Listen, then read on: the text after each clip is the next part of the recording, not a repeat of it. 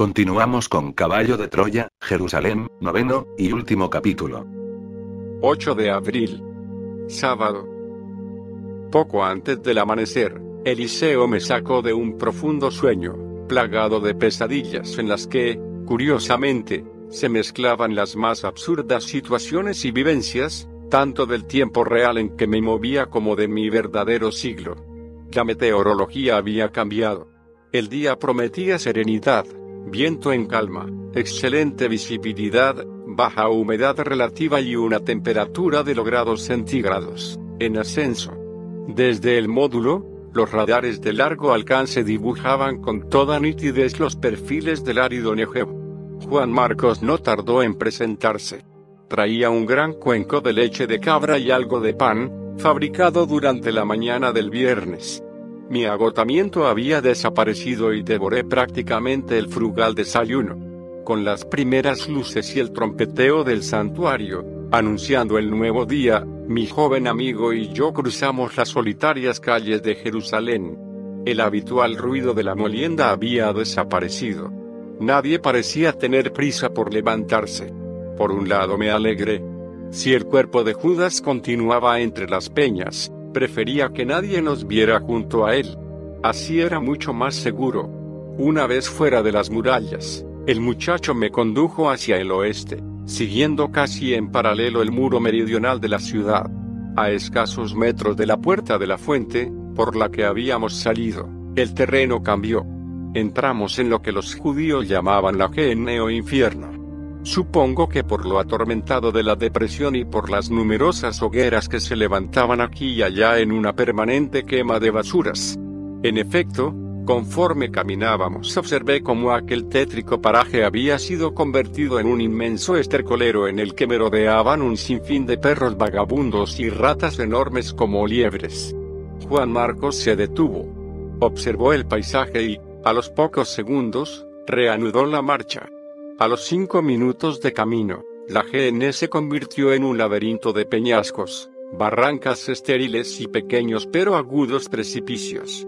De acuerdo con las cotas de nuestras cartas, aquel extremo sur de Jerusalén oscilaba entre los 612 y 630 metros, en las proximidades del portalón de la fuente y los 685 en las cercanías de la puerta de los esenios.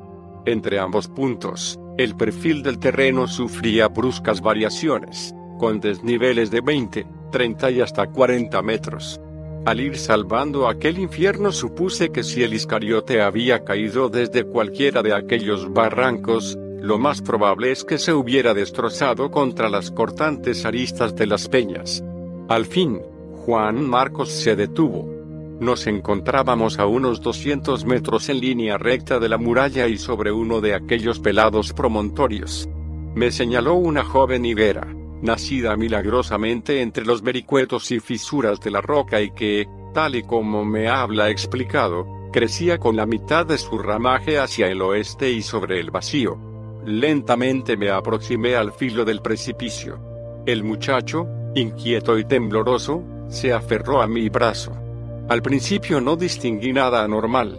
La barranca presentaba una caída casi en vertical de unos 35 o 40 metros. Pero la semiclaridad del alba no era suficiente para distinguir el fondo con precisión. Tras un par de minutos de tensa búsqueda, Juan Marcos dio un grito que a punto estuvo de hacerme perder el equilibrio. Allí. Mira, allí está. Seguí la dirección de su dedo y, en efecto, confundido entre las piedras, aprecié un bulto lechoso, inmóvil y que, desde mi punto de observación, parecía un hombre envuelto en algo similar a una túnica o una manta blanca. Ordené a Juan Marcos que no se moviera y elegí uno de los terraplenes, iniciando el descenso. Después de no pocos rodeos, rasponazos y sobresaltos entre las resbaladizas paredes del precipicio, me vi al fin en el fondo de la barranca a poco más de cuatro metros del cuerpo. Lo observé sin mover un solo músculo. Parecía desmayado o muerto. Evidentemente era un hombre, enfundado en una tónica marfileña, similar a la que usaba Judas. Se hallaba boca abajo, con la pierna izquierda violentamente flexionada bajo el abdomen. Cuando, finalmente, Me decidí a avanzar hacia él. Algo negro, grande y peludo como un conejo salió de debajo, huyendo hacia las zarzas próximas. Me detuve. Un escalofrío recorrió mis entrañas. Las ratas habían empezado a devorarlo.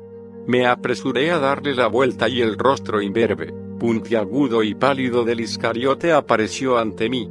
Tenía los ojos abiertos, con el sello del espanto en sus pupilas. Uno de los globos oculares había desaparecido prácticamente, ante las acometidas de los roedores. Por más que repasé su cuerpo no advertí señal alguna de sangre. Solo un finísimo hilo, ya seco, brotaba de la comisura derecha de su boca. Llevaba el cinto anudado al cuello. Al examinarlo me di cuenta que no estaba roto o desgarrado. Sencillamente, como dijo Juan Marcos, se había desanudado. Presionaba la garganta de Judas pero, ante mi sorpresa, la conjuntiva o membrana mucosa que tapiza el dorso de los párpados y la zona anterior del ojo no presentaba las típicas manchas rojas de los ahorcados. Retiré el pelo negro y fino pero tampoco observé este tipo de ronchas por detrás de las orejas. La lengua no se hallaba presa entre los dientes ni lucía la habitual tonalidad azul, signos característicos entre los ahorcados.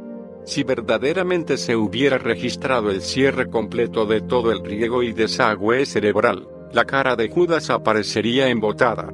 Sin embargo, su aspecto a pesar de las 15 horas transcurridas desde el hipotético óbito era casi normal.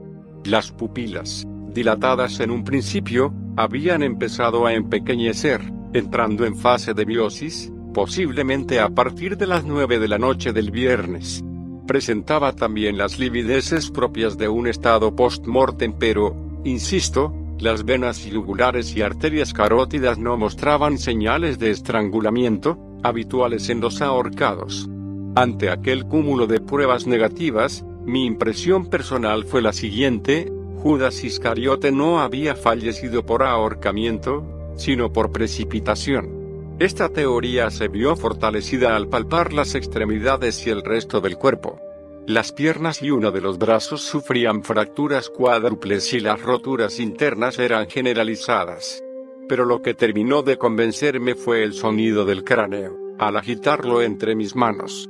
Aquel ruido similar al de un saco de nueces, era típico de las personas que han sufrido una de estas precipitaciones o caídas desde gran altura. Aunque resultaba verosímil que el traidor, en su desesperación, no ajustara el nudo del cinto convenientemente, cayendo al vacío antes de perecer por ahorcamiento, nunca pude comprender cómo este sujeto generalmente meticuloso pudo cometer un error semejante. Volví a depositar el cuerpo sobre las piedras y, tras cerrar sus ojos, o lo que quedaba de ellos, permanecí unos minutos en pie y en silencio contemplando a aquel desdichado. Me pregunté si aquel Iscariote u hombre de Cariot, hijo de Simón, un hombre ilustre y adinerado de Judea, discípulo de Juan el Bautista y atormentado buscador de la verdad, merecía realmente un fin tan desolador. Regresé junto a mi amigo, confirmándole la muerte de Judas. Juan Marcos había recuperado el manto del renegado y, lentamente, en silencio, volvimos a Jerusalén. Una vez en la ciudad, tras rogarle que me condujera hasta la casa de Juan Cebedeo, le pedí que se pusiera en contacto con la familia de Judas, a fin de que levantaran sus restos antes de que las ratas y las alimañas de la GN terminaran por desfigurarle. Con gran diligencia, como era su costumbre, el hijo de los Marcos cumplió mi nuevo encargo. Juan Cebedeo no me esperaba, pero me recibió con un entrañable abrazo disponía de una casita de una planta, muy humilde y casi vacía, en la zona norte de la ciudad. En un barrio que, por aquel entonces, empezaba a crecer y que era conocido por Besata. Sorté un caldero en el que ardían algunos pequeños troncos, y que se destinaba generalmente para ahuyentar a los insectos y mosquitos, y crucé el umbral de la puerta. En el interior de la única estancia, penosamente alumbrada por una lámpara de aceite, distinguí enseguida a cuatro mujeres. Eran María, la madre de Jesús, su hermana Miriam, Salomé, madre de Juan y la joven Ruth, hermana del Nazareno. No había sillas ni taburetes y el cebedeo me invitó a tomar asiento sobre una de las esteras esparcidas sobre la tierra apisonada que formaba el pavimento. Me extrañó la singular austeridad de aquella casa, con un liviano terrado a base de ramas cubiertas de tierra y arcilla y sin una sola ventana o tronera. Después supe que aquella no era la residencia habitual de los Zebedeo. Esta se hallaba al norte, en Galilea. Juan no me presentó a las mujeres. No era costumbre, pero, además, tampoco tres se necesitaba. Todas las hebreas se mostraban especialmente solicitas con María. Una de ellas acababa de ofrecerle un cuenco de madera con leche, pero la madre del Galileo se resistía a tomarlo. Cuando mis ojos fueron acostumbrándose a la penumbra, comprobé que la señora tenía la cabeza descubierta. Sus cabellos eran mucho más negros de lo que había supuesto. Se peinaba con raya en el centro, recogiendo en la nuca una sedosa y azabache mata de pelo. Sus ojeras, mucho más marcadas que en el momento de su encuentro con el crucificado, reflejaban una noche de vigilia y sufrimiento. Se hallaba sentada sobre una de aquellas gruesas esterillas de palma y junco, con el cuerpo y la cabeza reclinados sobre el muro de adobe y los ojos semicerrados. De vez en cuando, un profundo suspiro agitaba todo su ser y los hermosos ojos rasgados se entreabrían. Por un momento, al captar la resignada amargura de aquella hebrea, me sentí desfallecer. No tenía valor para interrogarla. Las fuerzas y el coraje parecían escapar de mí, anonadado ante la angustia de una madre que acababa de perder a su hijo primogénito. ¿Cómo podía iniciar la conversación? ¿Con qué valor me enfrentaba a aquella mujer, rota por el dolor, para pedirle que me hablara de su hijo, de su infancia y de su no menos ignorada juventud? Fue Juan quien, sin proponérselo, alisó tan arduo trabajo, previsto por caballo de Troya como uno de los últimos objetivos de aquella misión. Después de sacudir un viejo y renegrido pellejo de cabra, el discípulo llenó otro cuenco de madera con una leche espesa y agria, rogándome que aceptase aquel humilde refrigerio. No te inquietes por el olor, me dijo. Sacia mejor la sed. No quise desairarle y apuré el pestilente cuenco, procurando cerrar los ojos y contener la respiración. Al terminar, el cebedeo recogió el recipiente y señalando el manto de lino blanco que colgaba de mi ceñidor, exclamó, Veo que no has olvidado tu regalo. Bajé la vista y comprendí. Y aunque aquella especie de chal había sido comprada para Marta, la hermana de Lázaro, la genial sugerencia del discípulo hizo variar mis planes. En efecto, aquel podía ser el medio ideal para ganarme la estima y confianza de María como no se me había ocurrido antes. Lo tomé en mis manos y, levantándome, me acerqué al rincón donde descansaba la señora. Me arrodillé frente a ella y extendiendo el rico presente le rogué que se dignara aceptarlo. María y las mujeres que le rodeaban me miraron y se miraron entre sí. Pero, al fin, la madre del rabí, apartándose de la pared, tomó el manto, llenándome con una mirada intensa una mirada que me recordó la de su hijo. Juan, atento y solícito, aproximó la lucerna de barro, con el fin de que María pudiera contemplar mejor la finísima textura del lino. Entonces, a la luz de la lámpara de aceite, los ojos de aquella mujer surgieron ante mí en toda su hermosura, eran verdes. Después de acariciar el tejido, María levantó de nuevo sus ojos hacia mí, y mostrándome una dentadura blanca y perfecta, exclamó, Gracias, hijo. Era la primera vez que escuchaba aquella voz gruesa y, sin embargo, cálida y segura. A partir de aquellos instantes las ocho de la mañana, aproximadamente y después que Juan Cebedeo le explicara quién era y por qué estaba allí, María accedió gustosa a hablarme de Jesús, de sus primeros años en Nazaret, de sus viajes para el Mediterráneo y de la muerte en accidente de trabajo de su esposo el constructor y carpintero llamado José, intentando poner orden en mis ideas y en los miles de temas que se agitaban en mi mente. Empecé por preguntarle sobre el nacimiento del gigante.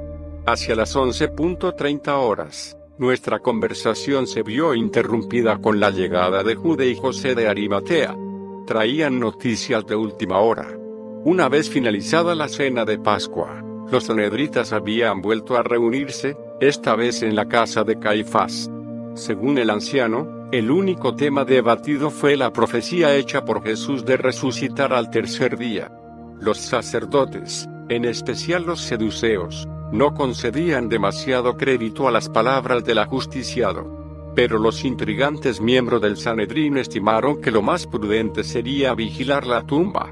Según afirmaron, prosiguió José, cabía la posibilidad de que los amigos y creyentes de Jesús robaran el cadáver, propagando después la mentira de su resurrección.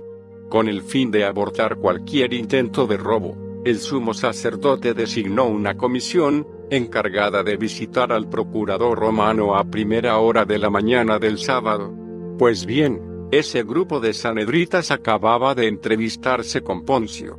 José, alertado por uno de sus confidentes, se había apresurado a acudir al templo.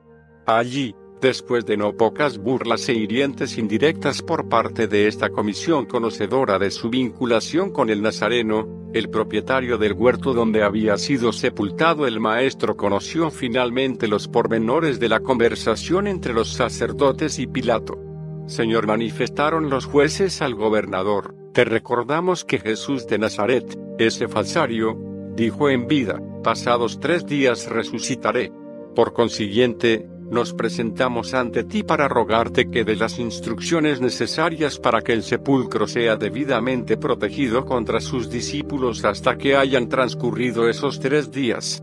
Nos tememos que sus fieles intenten robar el cuerpo durante la noche y, acto seguido, proclamen al pueblo que ha resucitado de entre los muertos.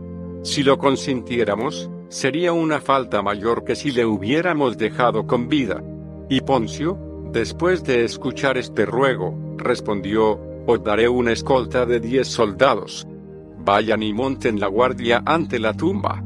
Prosiguió el de Arimatea, esa escolta romana y otros diez levitas más, reclutados de entre una de las secciones semanales del templo, se encuentran ya frente a la tumba, tal y como he podido verificar antes de venir a veros. Esas hipócritas bestias que rodean y adulan a Caifás no han tenido el menor escrúpulo de violar el sagrado sábado y han invadido mi propiedad. Cuando intenté bajar hasta la cripta, algunos de los guardianes del santuario me salieron al paso, obligándome a salir del huerto. Es indigno. Entonces insinué, nadie puede acercarse a la tumba. Nadie que no sea de la guarnición de Antonia o del cuerpo de levitas. Incluso, los muy salvajes, han retirado la losa que cubría el pozo del hortelano, uniéndola a la roca que cierra la cámara sepulcral. Después han estampado el sello de Pilato para que nadie pueda removerías. Aquella noticia me dejó francamente preocupado. Los últimos minutos de mi misión en Jerusalén debía transcurrir precisamente lo más cerca posible del sepulcro. Caballo de Troya tenía especial interés, como es lógico, en averiguar si la pretendida resurrección del maestro de Galilea era o no una realidad objetiva o, por el contrario, una leyenda. ¿Cómo podía llevar a cabo mi observación si el paso al sepulcro se hallaba prohibido por aquellos veinte centinelas? Aún quedaban muchas horas y preferí no atormentarme con semejante dilema. Algo se me ocurriría. El cambio de conversación de José me ayudó a olvidar temporalmente el asunto. Con gran desconcierto por mi parte, una de las máximas preocupaciones del anciano judío era acertar con el epitafio que debía grabarse en la fachada rocosa del sepulcro donde reposaba el cuerpo de su maestro. José traía escritas, incluso, algunas frases, que dio a leer a Jude y a Juan, respectivamente. Con gesto grave, los tres hombres discutieron sobre el posible texto, llegando a la conclusión de que la última era quizás la más adecuada. Le rogué a Juan que me pasara el trozo de pergamino y, en arameo, leí lo siguiente, este es Jesús, el Mesías. No hay aquí oro ni plata, sino sus huesos. Maldito sea el hombre que lo abra. Yo sabía que el saqueo de tumbas estaba a la orden del día en Israel, pero no podía encajar la falta de fe de aquellos íntimos de Jesús de Nazaret, que no dudaban en calificar al Galileo de Mesías, renunciando por completo a la idea de su resurrección. era tan triste como anacrónico. Una vez decidido el epitafio, José mostró la frase elegida a la madre de Jesús. Pero María se negó a leerlo. Y clavando sus ojos en cada uno de los presentes, les reprochó su desconfianza con un lapidario comentario. El Mesías escribirá su epitafio con una sola palabra, resucitó. Un silencio violento nos cubrió a todos durante algunos minutos. El de Arimatea movió la cabeza negativamente y Jude y Juan se limitaron a bajar el rostro, manifestando así sus dudas. Pero la señora no insistió. Se recostó de nuevo sobre la pared y entornó los ojos. El de Arimatea rasgó la embarazosa situación, intentando convencemos y convencerse a sí mismo de que no nos hiciéramos falsas ilusiones. La noticia de la promesa de su resurrección comentó ha terminado por saltar a la calle y toda Jerusalén se hace lenguas sobre el particular. Si el Maestro no cumple lo que prometió, ¿en qué situación quedarán sus discípulos y él mismo? Desgraciadamente, aquella postura, propia de un hombre racional y con un probado sentido común, era compartida por la casi totalidad de sus apóstoles, enclaustrados desde la noche del jueves en diversas casas de Jerusalén y Betania, muertos de miedo y sin la menor esperanza respecto a su futuro. Si aquellos rudos galileos hubieran disfrutado de la fe de David Zebedeo, por poner un ejemplo, las cosas habrían sido muy distintas. Aún a riesgo de repetirme, creo de suma importancia recalcar esta ingrata pero muy humana disposición de los apóstoles y seguidores del Hijo del Hombre, en relación con el tema de la resurrección. Están equivocados quienes puedan pensar que los discípulos esperaban ilusionados el amanecer del tercer día. Nadie en su sano juicio podía aceptar que un cadáver, después de 36 horas de su fallecimiento, fuera capaz de levantarse y vivir. Pero el sorprendente rabí jamás hablaba en vano. Media hora antes del ocaso hacia las seis, Jude y su hermana Ruth se pusieron en camino, acompañando a su madre hacia la residencia de Lázaro, en Betania. Juan, obedeciendo la consigna dada por Andrés, acudió hasta la casa de Elías Marcos, donde había sido prevista una reunión de urgencia de todos los discípulos y fieles de Jesús que se hallaban en la ciudad santa me brindé a acompañar a la familia del Nazareno y, de esta forma, pude ampliar mis conocimientos sobre la vida de Jesús. A las 19.30 horas, las hermanas del resucitado nos recibieron en su hogar, colmándonos con sus atenciones. Pero la noche empezaba a menguar y, tras despedirme de mis nuevos amigos, agradecí a Marta y a María su generosa hospitalidad, anunciándoles que debía emprender un largo viaje y que, casi con seguridad, regresaría pronto. Aquella piadosa mentira, que alivió quizás el afligido corazón de Marta, llegaría a ser realidad.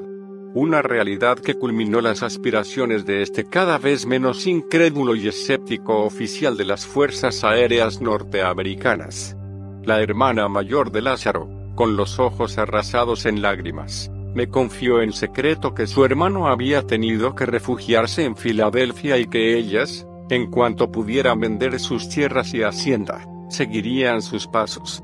Yo conocía la primera parte de su información, pero guion torpe de mí, en aquellos instantes, mientras le decía adiós, no supe adivinar lo que verdaderamente encerraba su confesión. Poco antes de las doce de la noche, preocupado por lo avanzado de la hora y por encontrar alguna fórmula que me permitiera observar la boca del sepulcro con un máximo de nitidez y seguridad, inicié la ascensión del olivete. ¿De verdad se produciría la gran hazaña? ¿De verdad tendría la grandiosa oportunidad de comprobar con mis propios ojos el anunciado prodigio de la resurrección? 9 de abril. Domingo hacia la una de la madrugada, sin aire en los pulmones y chorreando sudor por los cuatro costados, divisé al fin la cerca de madera de la finca de José de Arimatea. Todo se hallaba en silencio. Solitario. Caminé nerviosamente arriba y abajo del vallado, buscando alguna fórmula que me condujera, sano y salvo, al interior del huerto. Pero mi cerebro, encharcado por las prisas, se negaba a trabajar. Eliseo, a mi paso sobre la cima del monte de las aceitunas, Me había recordado la imperiosa necesidad de contar con mi presencia antes de las 5.00 horas. Los preparativos para el retorno exigían un mínimo de comprobaciones y al definitivo ajuste del ordenador. Supongo que le prometí regresar mucho antes de esa hora. No lo recuerdo bien. Mi ánimo se había ido excitando conforme corría ladera abajo, en dirección a la zona norte de la ciudad. Ahora, con la misión casi concluida, me sentía incapaz de coronar con éxito la que, sin duda, podía ser la fase decisiva de todo el proyecto. Inspiré profundamente y, sin meditarlo más, brinqué al otro lado de la propiedad. Podía haber abierto la cancela pero lo pensé mejor. Aquellos oxidados e impertinentes goznes podían delatarme. Una vez entre los árboles frutales permanecí unos minutos en cuclillas, pendiente del más mínimo ruido. Todo seguía en calma. Y animándome a mí mismo, fui arrastrándome sobre el seco terreno arcilloso, ayudándome en cada tramo con los antebrazos y codos. Había saltado por la izquierda de la puerta, con una intención inicial, tratar de alcanzar la parte posterior de la casita del hortelano. Una vez allí, si los guardias no me descubrían mucho antes, ya y pensaría algo. Fui haciendo pequeñas pausas, ocultándome tras los endebles troncos de los frutales e intentando perforar el bosquecillo con la vista. La luna, prácticamente llena, irradiaba una claridad que, en aquellos decisivos minutos, podía traicionarme. Unos metros más me dije y casi lo habré logrado. Resoplando y con la túnica enrojecida por la arcilla me oculté al fin detrás del muro de piedra del pozo, situado a una decena de pasos de la casa del jardinero. Asomé lentamente la cabeza por encima del brocal y comprobé con alivio que la puerta se hallaba cerrada. No había luz alguna en el interior y la chimenea aparecía inactiva. Quizá los soldados le hayan obligado a desalojar su vivienda, pensé. Y en ese instante, una duda mortal me secó la garganta. ¿Y si hubiera llegado demasiado tarde, eh? ¿Y si la supuesta resurrección hubiera ocurrido ya?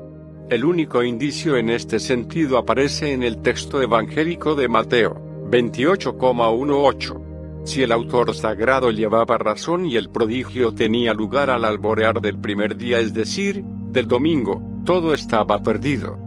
El orto o aparición del limbo superior del Sol sobre el horizonte había sido fijado por Santa Claus con una precisión matemática, dada la latitud aproximada de Jerusalén menos 32 grados norte. Ese instante ocurriría a las 5 horas y 42 minutos.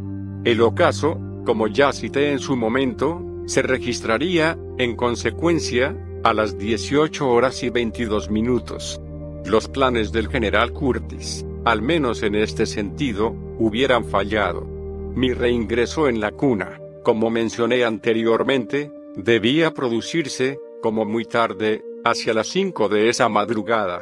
Pero un inesperado acontecimiento me sacó de estas elucubraciones, haciéndome temblar de pies a cabeza. De pronto, los perros de José de Arimatea empezaron a ladrar furiosamente. No había contado con aquel nuevo problema. Me pegué a la pared del pozo, tratando de adivinar la posición de los canes. No tardaría en averiguarlo. A los dos o tres minutos sentía a mis espaldas los gruñidos de los animales. Me habían detectado, permaneciendo a dos o tres metros, con sus fauces abiertas y amenazantes. Me revolví, dispuesto a golpearles y dejarles fuera de combate si era preciso. Se trataba en realidad de dos pequeños ejemplares y supuse que no resultaría difícil amedrentarles o golpearles con la vara de Moisés. Lo que más me preocupaba es que la escolta romana o levítica pudiera reaccionar y descubrirme. Me preparé, incorporándome, me dispuse a ahuyentarlos. Pero la sangre se congeló en mis arterias, una mano ruda y pesada cayó sobre mi hombro derecho. Al volverme, cuando consideraba que todo se hallaba perdido, encontré ante mí la silueta inmensa del hortelano. Antes de que pudiera explicarle se llevó el dedo índice a los labios, indicándome que guardara silencio. Acto seguido me hizo señas para que le acompañara. Desconcertado obedecí como un autómata. Los perros, al ver al inquilino de la casa, guardaron silencio, siguiéndonos dócilmente hasta el interior de la vivienda. Una vez allí, el hortelano supo de mis intenciones. Me había reconocido y, como seguidor de las enseñanzas del maestro, se mostró complacido ante mi supuesta fe, prometiendo ayudarme a encontrar el sitio adecuado y satisfacer así mi aparentemente insólito y loco deseo. Muy despacio, midiendo cada paso, aquel hombre rodeó la casa, entrando en un pequeño viñedo al oeste de la cripta y que yo había visto fugazmente durante mi primera visita al huerto. En la linde más próxima al suave promontorio donde había sido sepultado el cuerpo del Nazareno se levantaba una especie de enorme cajón, de unos dos metros de altura. Aquel gigante se ocultó tras uno de los muros de tablas del misterioso cubo y yo hice lo propio. Desde aquí podrás observar sin peligro y acto seguido entreabrió una trampilla existente al pie de aquel lado del cajón, haciéndome señas para que me agachara y entrara. Sin saber lo que me aguardaba, me puse de rodillas, penetrando en el interior. En mi precipitación olvidé la barra de Moisés en el suelo. Para cuando quise retroceder, el hortelano había bajado la trampilla. Empujé pero estaba cerrada por fuera. Desesperado, escuché los pasos del jardinero, alejándose en dirección a la casita. ¿Qué podía hacer? Si gritaba, reclamando la presencia del guarda, los soldados se darían cuenta. Además pensé con un nerviosismo desbocado, ¿cómo voy a salir? Una serie de aleteos me devolvió al presente. Levanté el rostro, tratando de identificar aquellos sonidos y, al incorporarme, las tinieblas de aquel cajón se convirtieron en un bombardeo de pequeños cuerpos blancos, chocando entre sí, contra mi cabeza y contra las paredes del cubículo. Instintivamente me cubrí con ambos brazos. Pero el aterrador y aterrado ir y venir de aquellos seres prosiguió por espacio de varios minutos. Me agaché de nuevo y, poco a poco, todo fue apaciguándose. El suelo de tierra se hallaba alfombrado de plumas. Al examinarlas comprendí, estaba en un palomar. A pesar del susto no pude evitar una apagada carcajada. El bueno del hortelano me había metido en un palomar. Si he de contar toda la verdad, durante más de media hora, mi preparación de años como astronauta, mis estudios, investigaciones y aprendizaje para tan importante proyecto, no me sirvieron de nada. Sencillamente, el general Curtis no había previsto esta ridícula escena y, por supuesto, yo no tenía ni la menor idea de cómo apaciguar a una treintena de palomas y palomos, lógicamente asustados antes la súbita irrupción de un intruso en su morada. Si no acertaba a tranquilizarlas sería muy difícil asomarse a la rejilla metálica existente en la zona superior del cajón. Por dos veces lo intenté, pero el resultado fue igualmente caótico. A pesar de mis dulces silbidos, de las tiernas palabras y de mis gestos apaciguadores, las inquietas aves se alborotaron en ambas ocasiones. Rendido me dejé caer en el fondo del palomar. Llegué a pensar en matarlas. Pero la sola idea me repugnó. Durante varios minutos, con la cabeza hundida sobre las rodillas, Intenté recordar cuánto sabía o había visto en relación con aquellos animales. En el escaso caudal de recuerdos me vino a la memoria la figura de mi abuelo, viejo cazador de patos en las lagunas de Baton Rouge, en Luisiana. Rememoré algunos amaneceres en su compañía durante mis añoradas vacaciones de juventud, en las orillas de Lake Pontchartrain. Recordé las garzas y John Cielo Santo, de pronto, como un milagro, en mi cerebro surgió la cara de mi abuelo, con una ramita entre los dientes, chasqueando las mandíbulas y moviendo la cabeza de arriba a abajo, imitando a las garzas en celo. Aquella escena, que siempre me había divertido, podía encerrar la solución. Busqué pero no hallé una sola rama. Sin desanimarme, tomé la pluma más larga que había en el suelo del cajón y, colocándola entre mis dientes, Empecé a oscilar la cabeza, a razón de 8 a 10 veces por minuto. Muy despacio, con una lentitud que se me antojó desesperante, fui elevándome hacia los travesaños y celdillas, procurando emitir algo parecido a un arrullo. A medio camino me detuve, observándolas sin dejar de mover la cabeza. Aquel viejo sistema para atraer la atención de las garzas hembras en América parecía bueno. Algunas aletearon inquietas pero la mayoría siguió impasible. Ignoro si absortas o desconcertadas o ambas cosas a un mismo tiempo ante aquel pobre estúpido que pretendía hacerse pasar por un palomo más.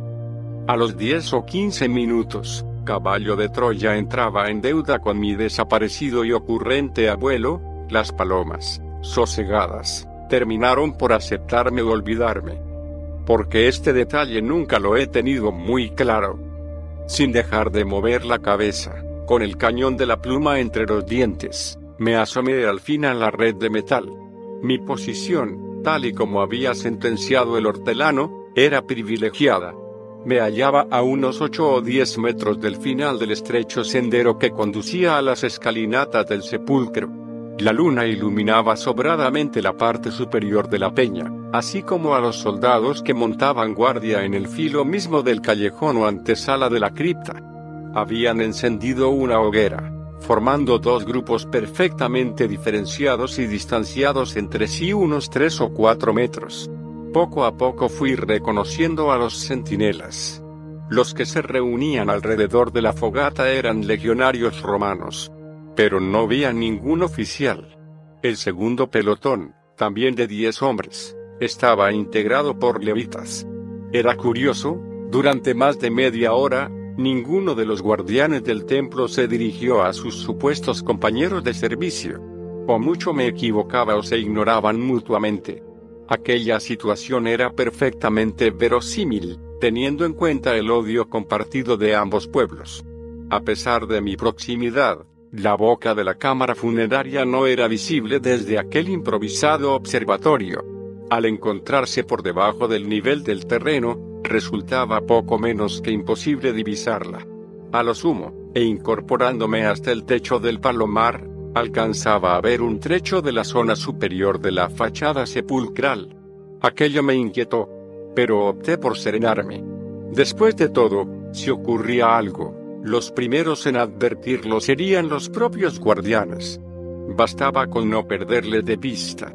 El hecho de que estuvieran allí, apaciblemente sentados o tumbados sobre el terreno, era señal de que, de momento, nada extraño había ocurrido y a las 02.30 horas, tal y como había programado Caballo de Troya, Eliseo efectuó la primera de las llamadas conexiones en cadena. Hasta las 03.30 horas de esa madrugada, mi compañero en el módulo iría recordándome el horario cada media hora. A partir de ese momento y hasta las 05.00 horas, las llamadas, porque de eso se trataba, se efectuarían cada 15 minutos.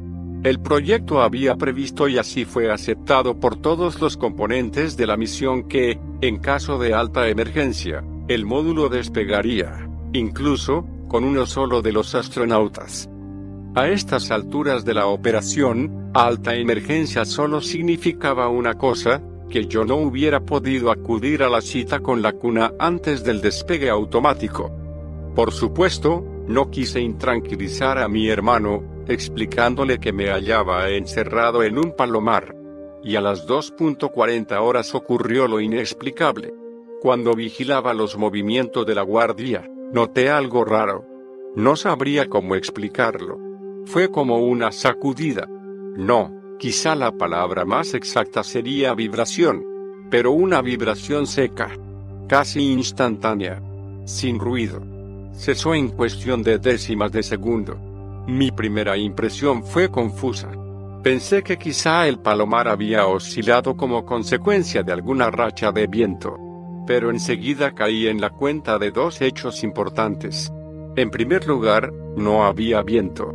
Y, segundo, las palomas también habían acusado aquella especie de descarga eléctrica, por llamarlo de alguna manera. Esta vez, estoy seguro, no fui yo el causante del revuelo de las palomas que abrieron sus alas y empezaron a emitir un sonido parecido al glúteo de los pavos. Si se trataba de un nuevo seísmo, Eliseo lo registraría al instante y me daría aviso de inmediato. Pero la voz de mi compañero siguió muda. Me aferré con fuerza a la reja metálica y concentré mis cinco sentidos en los soldados. Dos o tres de los legionarios se habían levantado, pero, a excepción de esto, todo parecía tranquilo. No habían transcurrido ni dos minutos cuando una nueva sacudida o vibración o descarga, juro que no sé cómo calificarla, azotó el palomar y, a juzgar por el desconcierto de los centinelas, el entorno del sepulcro, las aves comenzaron a revolotear. Las vibraciones parecían encadenadas. Se sucedían casi sin interrupción y con una fuerza que hizo temblar la frágil estructura de tablas en la que me hallaba prisionero. Al mismo tiempo, y creo que esto fue lo peor, un zumbido agudísimo infinitamente más potente y afilado que el de un generador me taladró los oídos, perforando mis tímpanos. Creí enloquecer. Traté de proteger los oídos con las manos, pero fue inútil. Aquel pitido seguía clavado en mi cerebro con una frecuencia muy próxima a los 16.000 Hz. Caí al suelo, medio inconsciente y, cuando pensaba que mi cabeza iba a estallar, todo cesó. Las vibraciones y el zumbido desaparecieron drásticamente. Al levantar el rostro vi algunas palomas en el suelo, muertas o con los espasmos de la agonía. Me incorporé como impulsado por un resorte. ¿Qué era aquello? ¿Qué estaba pasando? Al asomarme al exterior vi a los soldados medio tumbados en tierra, gritando y sujetándose el cráneo con las manos. El zumbido, indudablemente, también les había afectado. Llamé a Eliseo, pidiéndole información sobre la hora y un posible registro en los sismógrafos. Eran los 2.44. Y, Tal y como sospechaba, el instrumental de a bordo no detectaba oscilación alguna del terreno. Sin poder contenerme relaté a Eliseo lo ocurrido, manifestándole mi preocupación por lo que estaba sucediendo. Durante los minutos siguientes, la calma fue completa. Los soldados fueron recuperándose, entablando una encendida polémica sobre lo ocurrido. Unos los atribuían a un nuevo terremoto. Otros, en cambio, Hablaron de una tormenta eléctrica. ¿Tormenta? Me pregunté a mí mismo. Observé el cielo, pero seguía transparente, sin el menor asomo de nubes. Imposible, comenté para mí. No conozco una tormenta que sea capaz de desarrollar un zumbido como aquel. Además, ¿cómo explicar las sacudidas? Algunos levitas insinuaron que debían avisar a sus jefes, pero, finalmente, ante la falta de argumentos, desistieron y volvieron a sentarse. A las 03.00 horas Eliseo efectuó la segunda llamada. Me preguntó si todo seguía en orden y, al responderle afirmativamente, me sugirió que no me descuidara. A las 5 comentó tomaremos el té. Agradecí la broma de mi hermano. Lo necesitaba. Aquella tensión me estaba destrozando. Cuando empezaba a creer que todo aquello podía haber sido fruto de mi imaginación, un nuevo suceso vino a empañar este paréntesis. A los siete u ocho minutos desde la última conexión con el módulo, un silencio extraño y anormal muy similar al que ya había sentido en Getsemaní cayó sobre la zona. Observé a las palomas. Inexplicablemente se habían acurrucado en el fondo de las pequeñas celdas del palomar, visiblemente asustadas. Agusé los oídos. Nada. No se percibía ni el más leve ruido. Los soldados romanos, intrigados por el silencio, se habían puesto en pie. A las 03.10 horas, en mitad de aquel espeso silencio, un calambre me recorrió de pies a cabeza. Como un rugido, como una mano de hierro que se arrastrase sobre una roca, así empecé a oír el lento, muy lento, deslizamiento de una piedra sobre otra.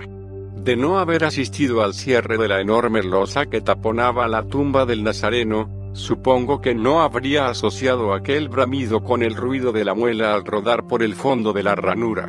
Mi presentimiento se vio confirmado cuando, súbitamente, uno de los levitas se asomó al callejón del sepulcro, lanzando un alarido estremecedor.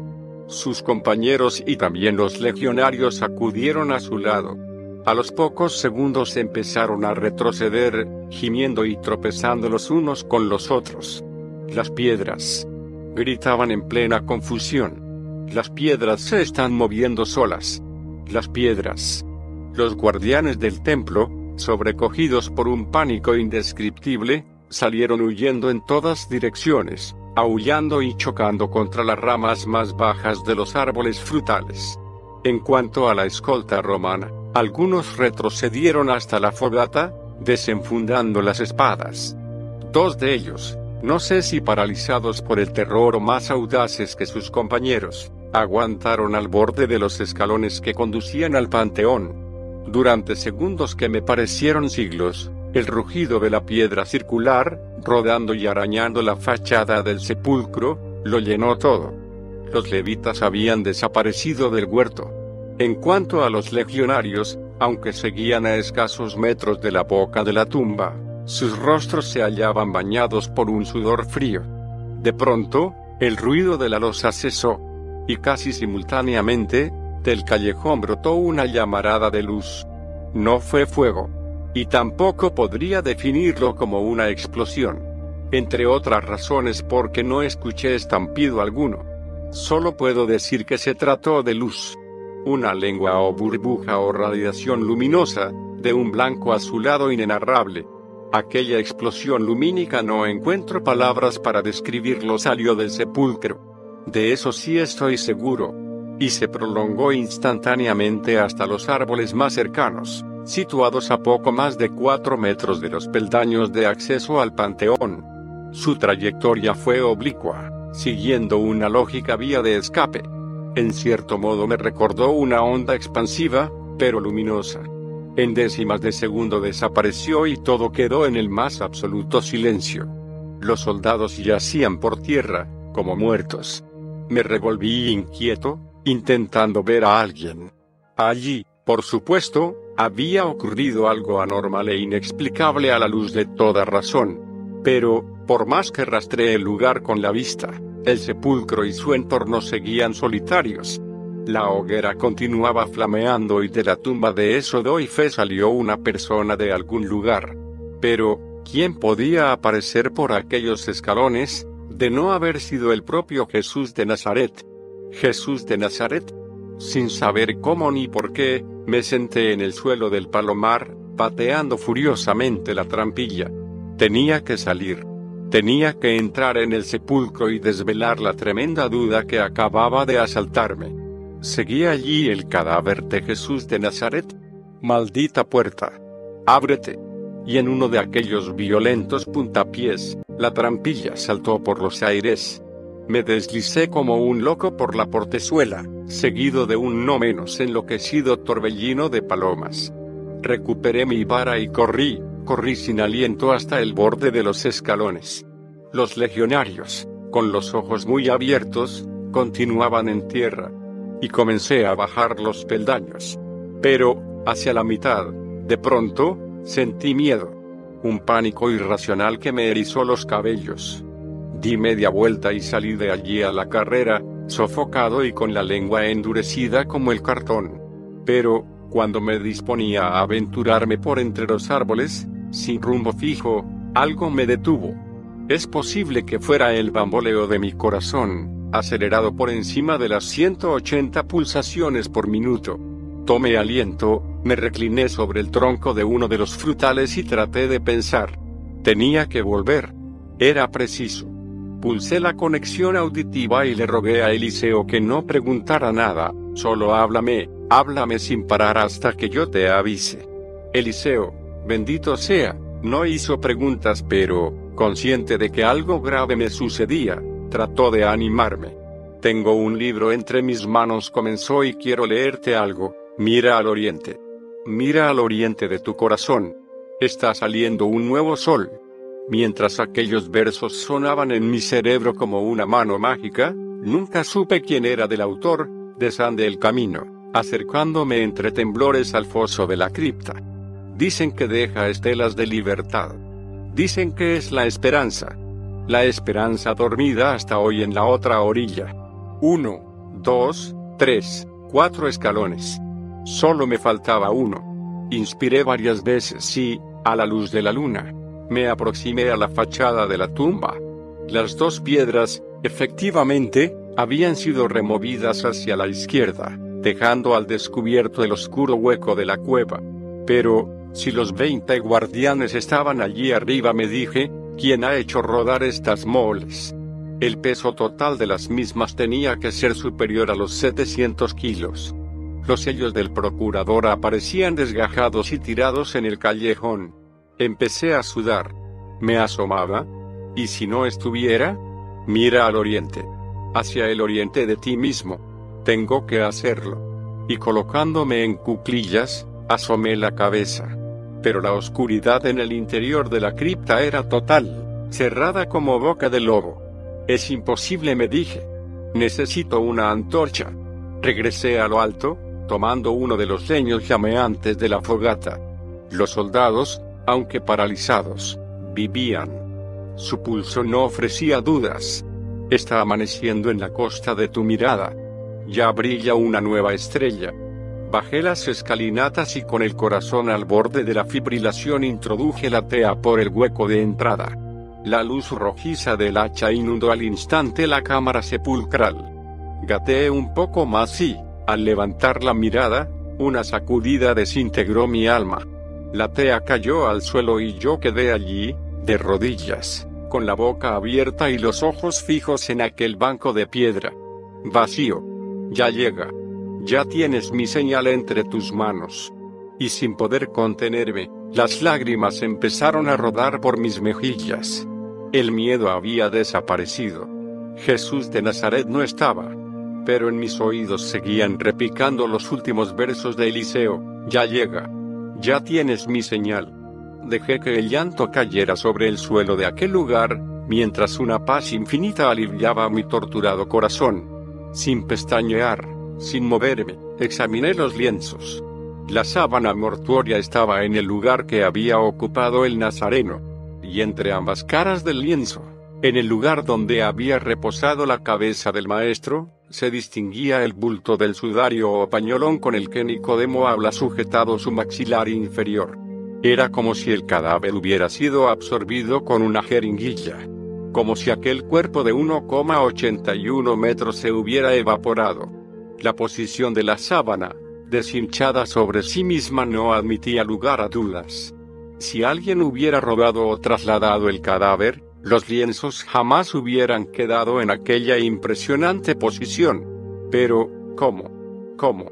¿Cómo me repetía sin descanso? Primero fueron las trepidaciones. Después las piedras que ruedan, empujadas por una fuerza invisible y, por último, aquel fuego luminoso. ¿Cómo? Y ahora, como el más grande prodigio de todos los tiempos, una tumba vacía. Sería preciso esperar a mi segundo gran viaje a la Palestina del año 30 para empezar a intuir lo que había sucedido en el interior de aquel sepulcro. Fue el análisis de aquellos lienzos lo que nos dio una pista. Como anticipo puedo decir que la resurrección del Galileo, el hecho físico y milagroso de su resurrección se produjo pocos minutos antes de la desintegración de sus restos mortales. Nada tuvo que ver una cosa con la otra. El cadáver se había esfumado, sí, pero antes, insisto, Jesús había hecho el gran prodigio. Finalmente advertí a mi compañero que me disponía a emprender el camino de retorno a la nave y a las 03.30 horas, después de besar el suelo rocoso de la cripta, abandoné el huerto de José de Arimatea. Los soldados de la fortaleza Antonia continuaban allí, desmayados, como mudos testigos de la más sensacional noticia, la resurrección del Hijo del Hombre. Y a las 05.42 horas de aquel domingo de gloria, 9 de abril del año 30 de nuestra era, el módulo despegó con el sol, y al elevarnos hacia el futuro, una parte de mi corazón quedó para siempre en aquel tiempo y en aquel hombre a quien llaman Jesús de Nazaret. Enero de 1984.